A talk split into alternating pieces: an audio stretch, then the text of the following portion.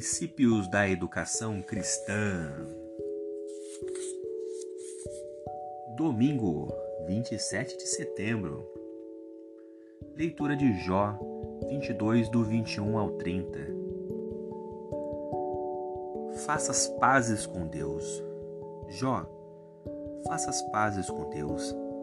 Deixe de tratá-lo como inimigo, e assim ele dará a você tudo o que há de bom. Deixe que Deus o ensine e guarde as palavras dele no seu coração.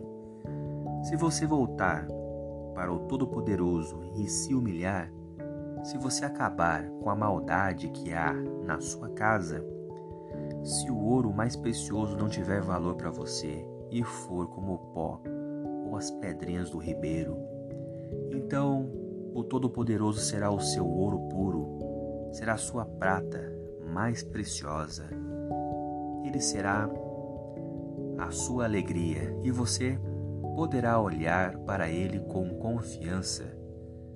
Ele ouvirá as suas orações e você lhe dará o que prometer. Tudo o que você fizer dará certo e a luz brilhará no seu caminho. Deus rebaixa os orgulhosos, mas salva os humildes. Ele salvará se você for inocente, se for correto em tudo o que fizer. Há muitos anos, um pensador e escritor alemão chamado Gottfried Leibniz é, fez provavelmente a pergunta mais básica e fundamental: Por que há algo em vez de nada? A existência de Deus é assumida na Bíblia. Gênesis não começa com um monte de argumentos lógicos, apenas pressupõe sua existência, Deus como Criador. Pense nisto. Como cada um de nós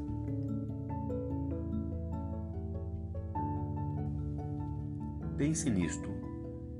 Como cada um dos três aspectos analisados contribui para que você conheça melhor a Deus.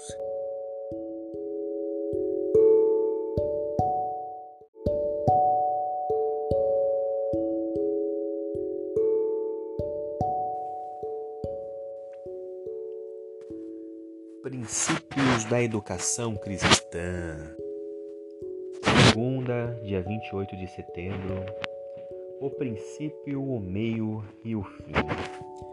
A sabedoria, o propósito e a inteligência encontram-se em Deus. Portanto, Ele é o princípio e o fim da educação. Ser mais semelhante a Ele é o alvo e o propósito da vida, aqui e no mundo futuro. Além de ser o princípio e o fim da educação, Deus também é o seu meio. Conhecer a Deus é fundamental para a educação em três aspectos específicos. Primeiro, ele é a fonte. A Bíblia enfatiza que Jesus Cristo é a fonte primária de tudo, porque nele estão escondidos todos os tesouros da sabedoria e do conhecimento. Jesus, como o fundamento da educação, não é apenas um ideal interessante, ele é o fundamento indispensável.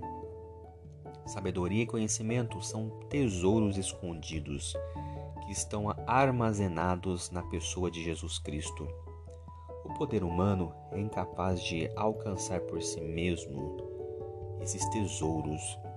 A única maneira de acessar essas virtudes fundamentais é por meio da fonte divina.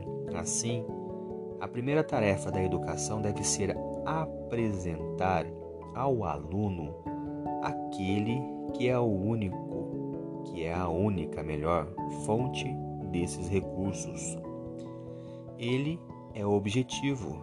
Segundo, o Jardim do Éden foi uma escola na qual o primeiro casal deveria se desenvolver física, mental e espiritualmente, obtendo vislumbres cada vez maiores do poder, sabedoria e amor divinos Desenvolver-se a imagem do Criador era o alvo da educação deles, e embora façamos parte da humanidade caída, nosso maior objetivo também deve ser nos tornarmos semelhantes a Deus.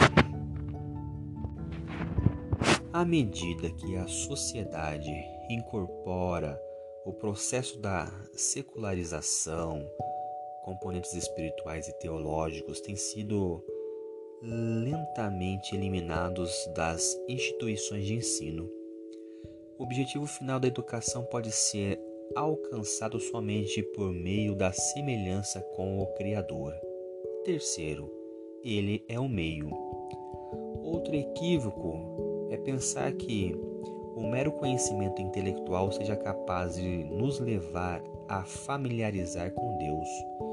No entanto, as Escrituras ensinam que Deus não é apenas o princípio e o fim da educação, mas também o meio pelo qual usamos o que Ele nos disponibiliza para nos tornarmos mais semelhantes a Ele. A comunhão tem sido seu método, método de educação. Foi assim com Adão e Eva e será assim no Éden futuro.